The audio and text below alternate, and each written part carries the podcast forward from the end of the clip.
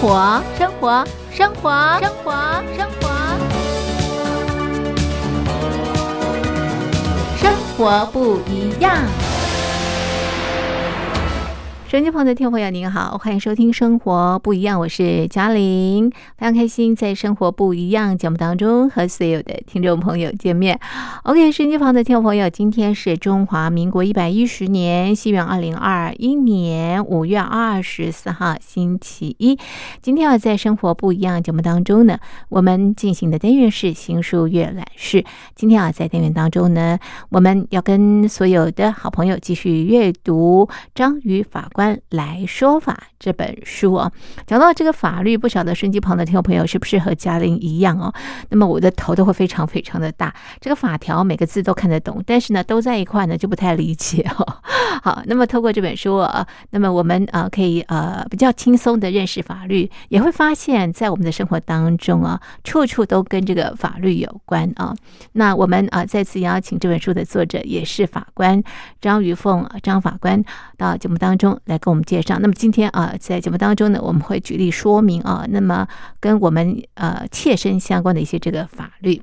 好的，马上进入单元，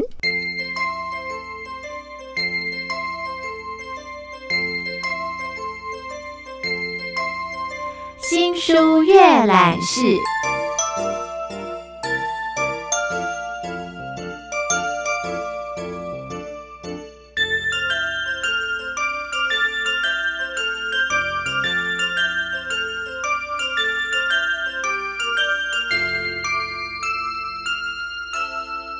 再次欢迎章鱼法官来说法的作者张于凤张法官，法官你好，啊，各位听众大家好，好，我们都知道法律很重要，但是呢，总觉得这个法条哇，这个非常艰涩难懂哦。不过透过上礼拜啊，这个章鱼法官来说法啊，那么我们呃能够呃比较轻松的去认识法律啊。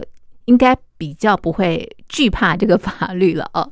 好，那今天我们要介绍这本书啊，这本书啊里头有五个章节啊，每个章节呢都有三个单元。第一个单元呢就是趣味家庭剧，第二个单元呢就是法官内心话，那么第三个单元呢就是法律 Q&A。呃，像我那个文章哈，第一个家庭剧，当然就是希望大家能够看完看得懂。哦，那可是里面其实有时候有一些比较想要阐明的法律观念，或者像我刚才讲的一些感触。对，那我觉得刚好有这本书的机会，于是我就跟编辑商量，我说我们第二段就来写这个。嗯，可是，在写这些真正的一些法律的价值的判断或想法的时候，哎，我刚好我儿子在准备大学的考试，对，然后我就翻一翻那些公民课本，翻一翻这些大学联考的题目，哎，应该现在叫学测职考的公民题目的时候，我真是叹为观止啊！怎么说？为什么？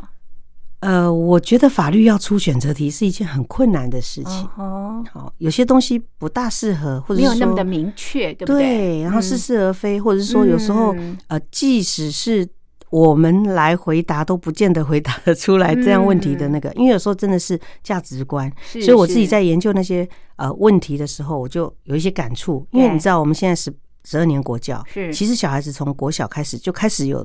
略涉略到法律的东西，到了国中，甚至把法庭谁穿什么法袍、法官的功能、检察功能等等，全部都给他们看过。到了高中，更多，嗯，从法治国的教育、法治、法理原则，什么东西都教，甚至还教到消费者保护法跟公平交易法。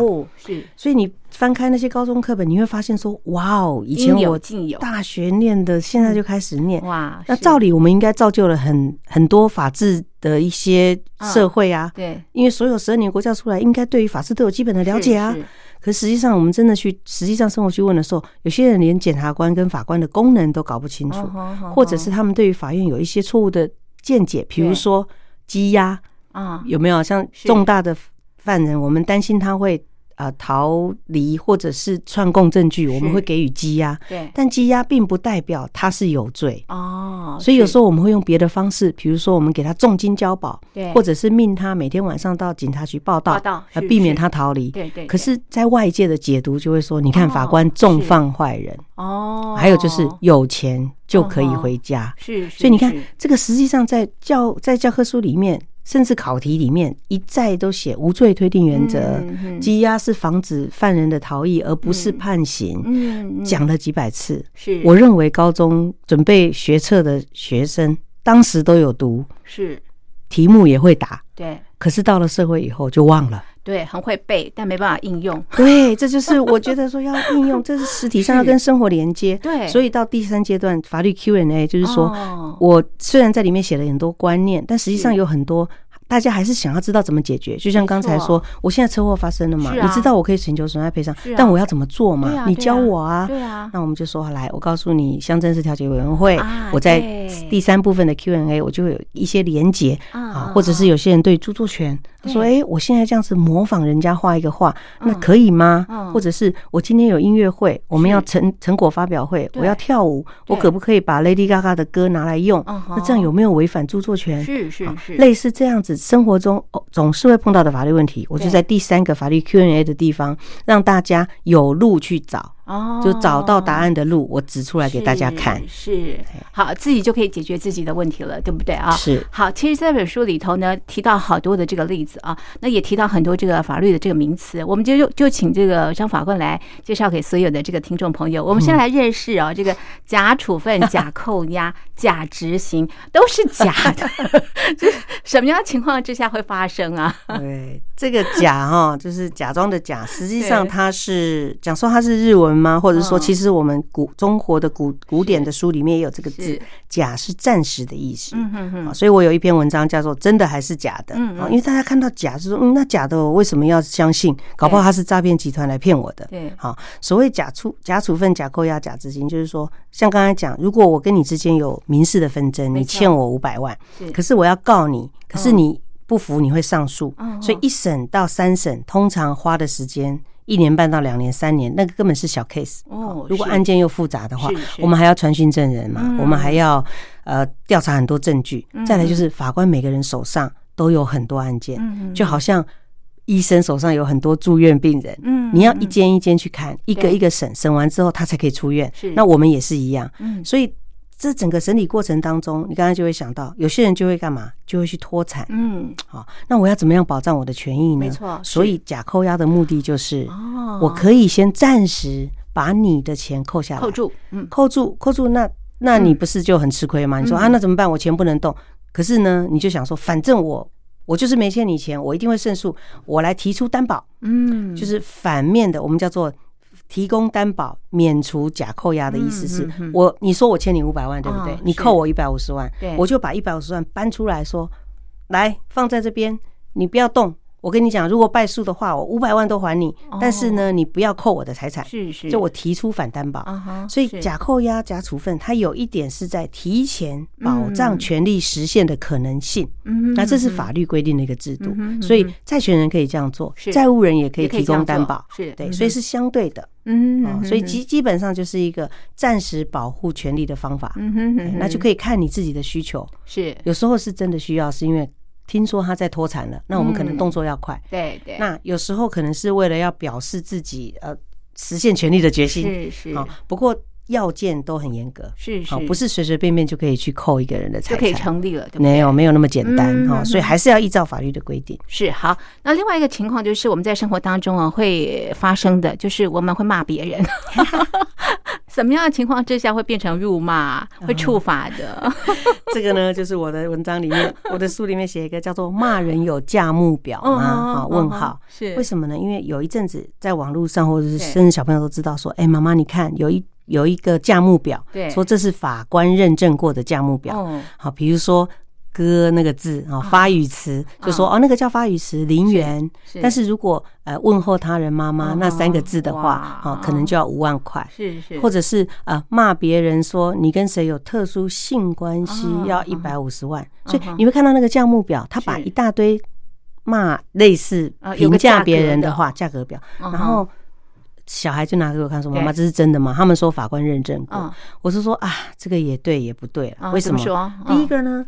你说那个鸽字头，它到底是不是发语词？嗯嗯，在乡下种田的农夫，嗯，他可能彼此之间打招呼，第一个字就是那个，哦，大家互相聊啊。有些人习惯，对对对。那如果在那个情境之下讲那个字，根本不带任何评价，那怎么会是辱骂呢？是是。可是如果今天在一个很正式的场合，对啊，工作场合或者是其他场合，然后两个人彼此之间有争执，因此我用那句话去当面呛你，哦，让你的名誉受损，让你觉得。你公然的情况之下受到侮辱了，对，就是我故意评价你很低，那这个就是侮辱。好，再来，如果真的有侮辱的情况之下，那到底所谓的价目表是什么？到底是说我要讲这个粗话的人要赔你钱，还是国家要罚我钱？嗯，这个价目表根本没有写。嗯嗯，刚刚我们讲过，我骂你这句话，如果今天我骂你，他除了触犯公然侮辱或者妨碍名誉之外，这是刑事法，没错，也是国家要罚我，可能判处我科。拘役，或者是判两年有期徒刑等等，看情况严重。可是呢，民事方面呢，民事方面我造成你的名誉受损，我造成你的精神受损。对，那这个部分依照民法的规定，你可以向我请求赔偿，那个是钱，是我要赔给你的钱。嗯，所以那个价目表到底是？我要赔的钱还是国家罚我的钱，也没有写清楚，所以那个就是一个标准的以讹传讹，是假讯息。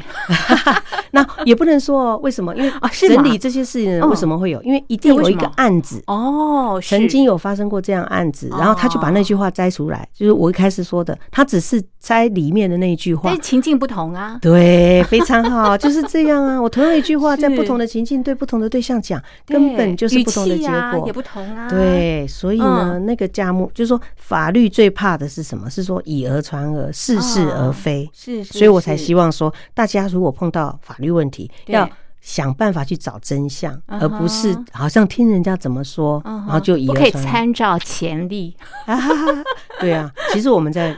做审判的时候，我们还蛮常照前例，可是大家知道前例都不一样啊，对呀，是不是？哈，说法律适用是一回事情，但是每一个单独案件其实都是每一个不同的故事。是是，对我们而言，我们参考的目的只是要看看说前面有怎么样的案例，那大概是怎么样的情境。是，那二十年前的事情跟现在绝对不一样。对对对对，所以我觉得背景都不同了。对，所以其实像这种所谓的骂人价目表，我觉得那个就是一个标准的，有一点调侃式的那种。流传是，但是说它的正确性是真的要打一个大大的问号。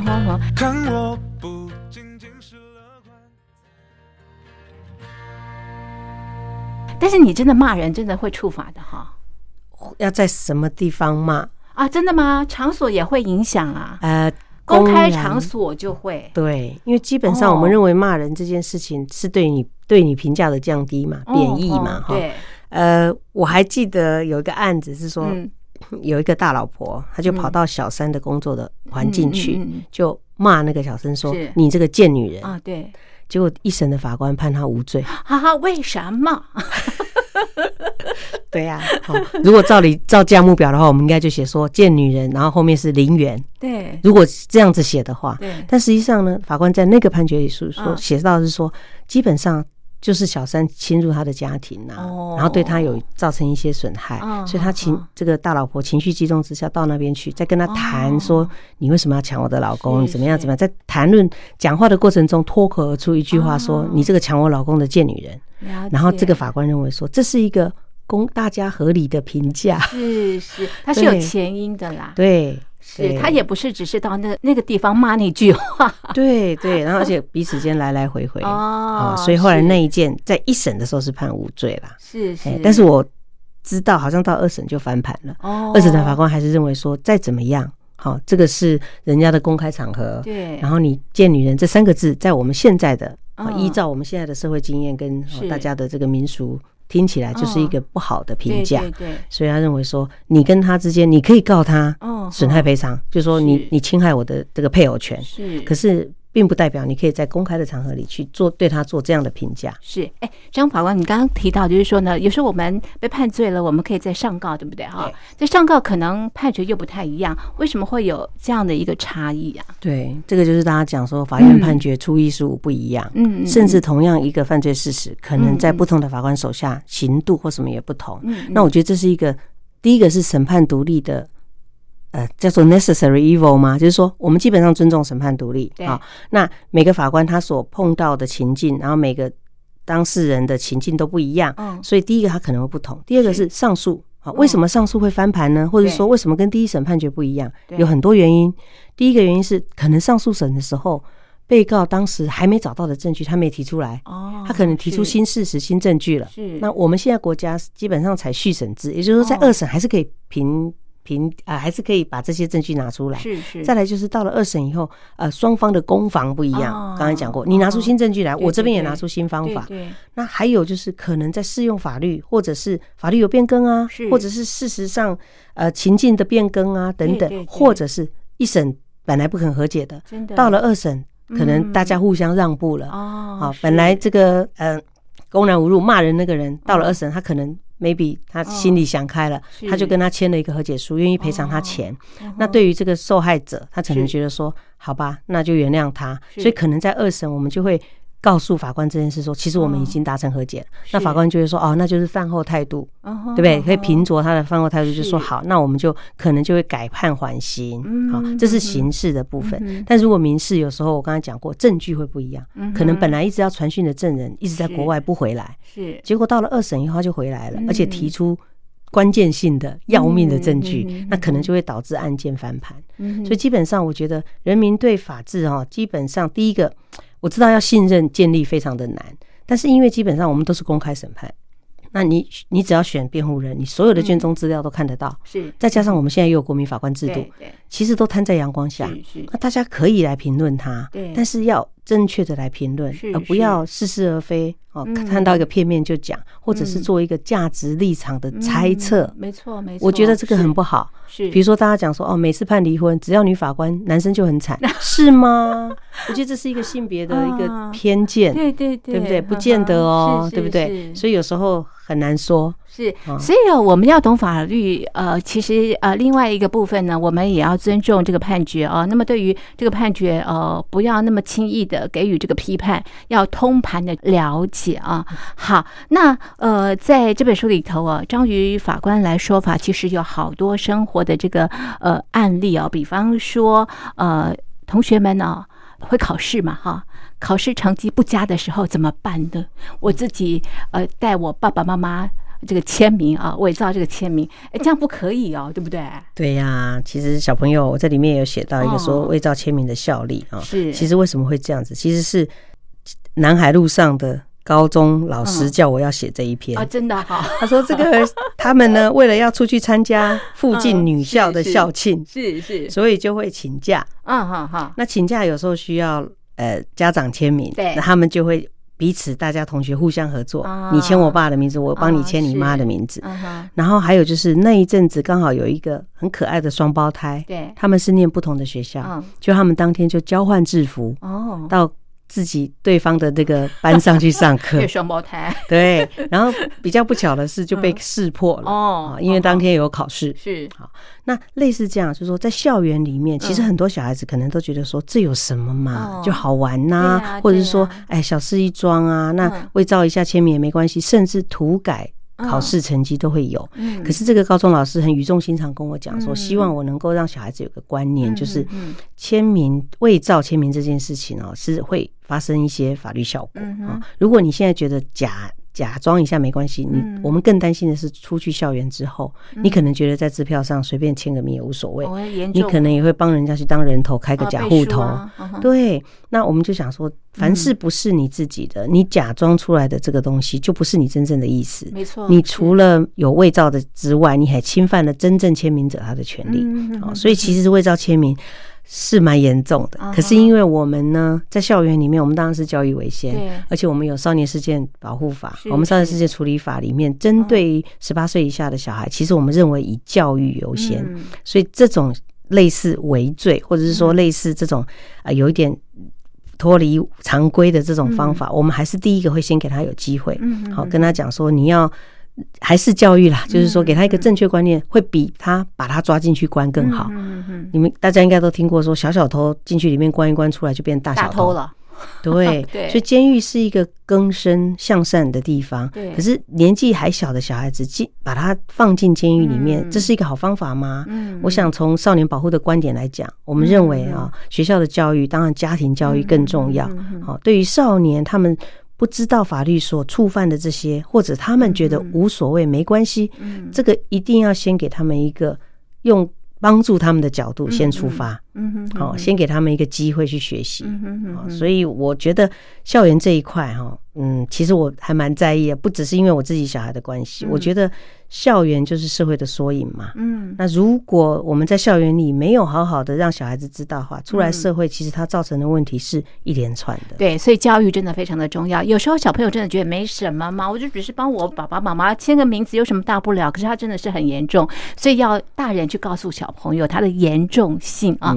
另外，如果说已经啊成年了，他伪造签名，其实也是很严重的哈。非常严重啊！伪造签名，这个伪造文书罪，刑法两百一十条，大家。去看就知道非常严重。可是我就在想，我常常在想说，我把法条背给小孩子听，小孩听过就忘了。我我只能跟他们说，哎，会被罚，会被关哦。可是我我比较想要让他们打从心底，嗯，在做这件事情的时候，不是想对，不是想说，哎呦，我记得好像老师讲过，这个要七年以下有期徒刑。不是，我觉得人在做事情的时候，如果只能把法条的处罚效果放在心中，其实是蛮悲哀的。嗯，他应该去想说。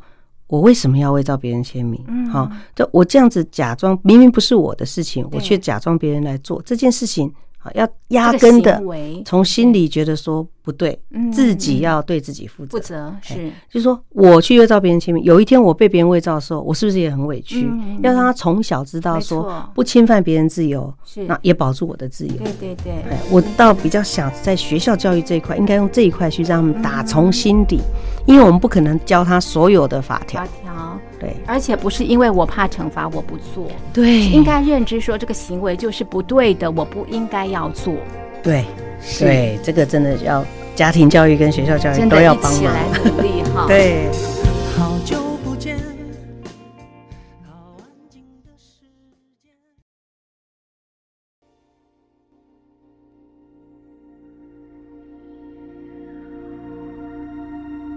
好，另外有一个状况就是呢，哎，我们都喜欢看电影哦，像法官也喜欢看电影哈。在电影院里头，现在有限制饮食嘛，对不对？哈，那如果说呃呃，十二岁以下的小孩他没有照办的话，有没有犯法？嗯，这个哈，就是我在书本里面有写一个，就是说到电影院吃东西。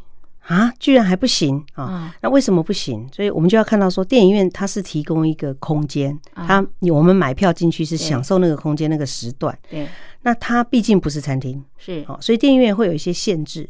他说，除非他们允许的食物才可以带进去。对，那基本上就是没有臭味，味道不能太重了。你不能拿臭豆腐嘛？对 对对，这个是最受不了。或者是嗑瓜子。对对对，当我们在前面那个感人肺腑的时候，突然有瓜子声音在旁边。好，所以电影院这有点像是那种餐厅的那个场所的规则。对，就比如说我们去市立图书馆，我们都知道进阅览室不能发出大声音。那电影院也是一个这样的场所啊，他要保持买票的人进来。呃，看电影的那个空间的宁静，所以它有一些规则。那你如果不守这些规则的时候，它可以禁止你。那那就像餐厅，有些餐厅是呃，对不起，恕不招待儿童，或者说请勿携带宠物入境。可是你知道，我们也有很多的宠物友善餐厅，对，或者是专门招待儿童的。好，所以我就说。基本上你要进去那个空间，你就要遵守那个规则，大家都开心。嗯，对，所以基本上那像电影院可可不可以限制饮食？其实也曾经有过。诉讼，你看那么小小的事情也打过诉讼，对。那市政府跟电影院之间，对于这件事情有不同的想法。对，那观众呢也有不同的想法。当然，不同角度嘛。对，有些观众认为说为什么不行？是啊。有些观众认为说我就是要安安静静看。哦，对。所以这件事情在诉讼上，我们也觉得很有趣。它是小事，但是我就说法律基本上小事是影响人民的大事。是是。那现在目前为止，我们看到的状况是这样，就是说电影院容许某特定种类的。可以带进来，但是某特定绝对不可以带。刚刚我们讲的臭豆腐啊，什么奇奇卡瓜子啊，哎，大家声音这样子是好，所以基本上这个应该是不算犯法。所谓的法，其实不就是我们彼此讲好的游戏规则吗？对对对，没错。我们只要遵守这个规则遵守就好了。哎，大家在自由的范围内都可以享受到最大的自由，我觉得这个是最和好的。是，嗯，好，所以哦，这个人家怎么规定就要怎么做了，对不对哈？你人家规定你不做的话，那你就其实就触法了嘛，触犯他的这个规定，你就是要呃承担一些这个责任了啊。好，其实哦，张法官，你担任法官二十多年，也看过很多的呃案件哦，我想。对于这个人生啊，你用这个跑马灯来形容哈？为什么用跑马灯来形容？嗯，大概是审理案件哈，每个案件到我们面前哈，其实就是别人的故事嘛。对。那不管怎么样的案件，你都会看到你是很介入别人的人生的，而且同时法庭上很多人的人生你都介入，不管是原告、被告，对，连证人来都是，是相关的人都是。所以我们看过很多。甚至受刑人，因为我们知道现在有时候要讯问哈，我们会用远距讯问，所以有时候受刑人是从监狱里提出来，他在他那边用电视讯的方式跟我们做讯问，我们就问过这样的证人，嗯，所以一幕一幕讲说跑马灯，其实就是别人的故事，就是电影，好，每次我们介入人生。别人人生这么多，那我刚才讲过，我们只能介入那么一段。其实法院是很后半段的，因为发生问题不能解决了，我们才来收拾嘛。那收拾之后呢？收拾之后他离开了以后，那已经不是我们能掌控的人生。有时候我就会有点感慨，比如说我在刑庭的时候，我就判过一个杀人犯，呃，案子也是就很单纯哈，他们就很认识，然后失手就把他的女朋友给。给给给弄死了，就女生你可以知道家人都多么的难过，她自己也很愧疚。对，可是她服完刑之后，嗯，他现在应该已经出狱了，因为我已经当二十五年法官。嗯嗯，我常常有时候就会在想说，我真想看看他出狱以后的人生，但实际上他已经不知道在什么地方，我也忘记名字了哈，我也不会特别去找。没错，我常常就会想说，那我那个时刻为他做了这样的一个决定，到底对他人生影响有多少？嗯，他。对于人哦，他有没有自己的家庭呢？他曾经失手将他最爱的女人过失，把他弄死。那这件事情对他的伤害呢？还有他答应的赔偿呢？他当时有答应赔偿他们的家人。他出来以后有没有努力工作去做到他答应的那件事？嗯，那他他好，他可不可以跟他在找工作的时候，会不会因为他这个前科造成了他很多的困难？好，所以其实这个完全已经不在我的面前了。没错，所以有时候。想太多，当法官会睡不着，真的，好难的一个工作啊！不会，但我是说，我只能哦，做了这么久啦。我觉得就是说我常讲的两四个字，就是慈悲跟智慧。嗯，就是说做这件事情，任何事都一样哈。我们要有专业够，所以我们智慧自己要对得起自己的专业，所以你不断的要补充自己的智慧。可是你如果光有智慧去。去做事情，你是不是少了一些温度？嗯，因此你也必须要有慈悲。可是这个慈悲呢，你如果太过分的话，你也侵犯到你的专业。是，所以我觉得在这两边寻求平衡哈，这应该是。我当法官二十五年，最大最大的还在学习，对，真的真的不断在学习的一个。哎呀，这个法治教育真的很重要。如果大家都懂得这个法治教育，都不犯法的话，法官的工作就可以轻松很多哈。那当然了，我就希望我门可罗雀，所以写书是对的，推广。嗯，谢谢。我想就是从根本做起来，能够成效多少不知道，但就是就像是。下种子吧，是是，它长成树了以后，可能也是好几十年以后的事。但如果现在不做，永远没有开始。没错，所以慢慢，我就是竭尽所能呐，想办法做。哎，那法官针对这本书，最后你要提醒所有的听众朋友什么呢？什么啊？呃，基本上这个书我的版权都捐公益哈，因为对，那对我而言，对我觉得这个就是我好有温度哦啊，就是我能做的不多，但是就是一点。第一个就是说，那这本书。蛮适合，我觉得国小我的读者有国小国小五年级的小朋友跟我讲，他还帮我找出错字，第一版，不过现在我们再版了，不会有错字了哈。然后我的大学同学有，然后很多高中公民老师都跟我跟我讲说，这本书非常适合他们上课来做。那家庭呢，很多妈妈也说很好啊，你每一个故事我们都可以把它拿来当饭桌上大家讨论的话题。嗯，如果能够这样的话，我觉得我的目的就是要让大家来。知道来想办法，想要知道法律这件事情，种子播下去，我觉得就够了。好，所以这本书呢，适合每一个人阅读，都可以读得懂的，因为它真的是很轻松、很白话，而且很呃鲜明的这个生活的例子。好的，这是章鱼法官来说法，介绍给所有的听众朋友。我们的访问就进行到这里，非常谢谢张法官，谢谢你，谢谢大家。